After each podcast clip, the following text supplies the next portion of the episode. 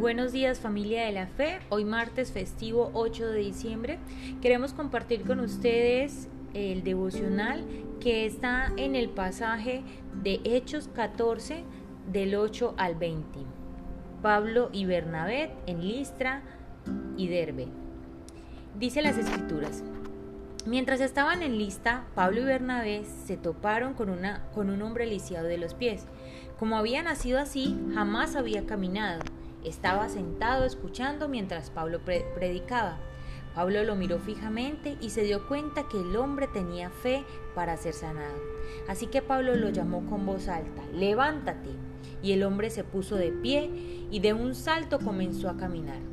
Cuando la multitud vio lo que había, eh, lo que Pablo había hecho, gritó a su, en su dialecto local, estos hombres son dioses en forma humana Decidieron que Bernabé era el dios griego Zeus y que Pablo era Hermes por ser el orador principal. El templo de Zeus estaba situado justo fuera de la ciudad, así que el sacerdote del templo y la multitud llevaron toros y coronas de flores a las puertas de la ciudad y se prepararon para ofrecerle sacrificio a los apóstoles. Cuando los apóstoles Bernabé y Pablo oyeron lo que pasaba, horrorizados, se rasgaron la ropa y salieron corriendo entre la gente mientras gritaban, amigos, ¿por qué hacen esto? Nosotros somos simples seres humanos, tal como ustedes. Hemos venido a traerles la buena noticia de que deben apartarse de estas cosas inútiles y volverse al Dios viviente, quien hizo el cielo y la tierra, el mar y todo lo que hay en ellos.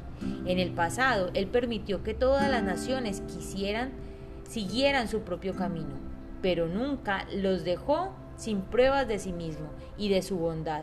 Por ejemplo, les envía lluvia y buenas cosechas y les da alimento y corazones alegres. No obstante, aún con estas palabras, a duras penas Pablo y Bernabé pudieron contener a la gente para que no les ofrecieran sacrificios. Luego unos judíos llegaron a Antioquía e, e Iconio y lograron poner a la multitud de su lado. Apedrearon a Pablo y lo arrastraron fuera de la ciudad pensando que estaba muerto. Pero los creyentes lo rodearon. Él se levantó y regresó a la ciudad al día siguiente.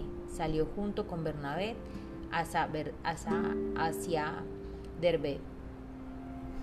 Pablo y Bernabé, eh, en su misión de llevar el mensaje de Dios a cada rincón, se vieron confrontados por situaciones muy fuertes y corazones llenos de mucha ignorancia y emocionalidad.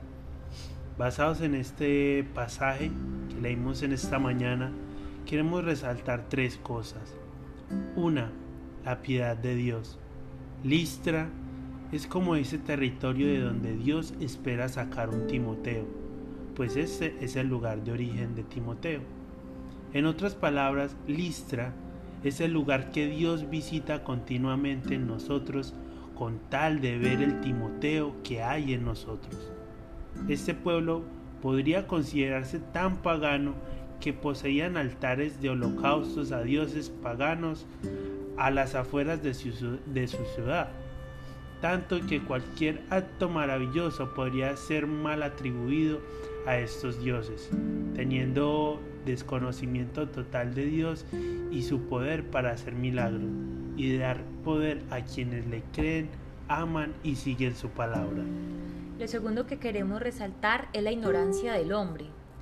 Tan nublado puede estar nuestro corazón que no diferenciamos los milagros y el actuar de Dios. Por el contrario, en muchas ocasiones atribuimos estos hechos fácilmente a nuestros conocimientos, a nuestras capacidades, a nuestra fuerza, a nuestro trabajo o a cualquier otra cosa, menos a que pueda ser un milagro o un obrar de Dios. Esa misma ignorancia nos lleva a ser movidos por emociones y por estados de ánimo que fácilmente nos hacen parecer o cambiar de padecer, como le pasó a este pueblo, que en un momento creían que los apóstoles eran unos dioses y por la influencia de los enemigos terminaron apedreando a Pablo. Y el tercer punto es las pruebas del cristiano. Hay situaciones en la vida que nos dejarán en estado de muerte prácticamente. Llevar la palabra de Dios no siempre será ir de gloria en gloria. Esta se trata más de cumplir los sueños y deseos del Padre, aun cuando parecieran ir en contra de cualquier posibilidad. Pablo sabía lo que era estar en los zapatos de aquellos que con violencia agredían el pueblo cristiano y entendía muy bien que llevarles la palabra podría significar la muerte. Pero aún así, una vez vuelto de su inconsciencia, tomó camino a, a, otra ciudad, reconociendo en todo tiempo cómo el Señor guardó su vida. Tenía claro que los creyentes serían objeto de persecución y rechazo, tal como lo expresó Mateo eh, En esta mañana queremos darle gracias al Señor por permitirnos conocer esta palabra, que como creyentes eh, no seamos movidos por emociones, no seamos movidos por pensamientos de otros, sino que podamos ser movidos por el poder del Espíritu Santo.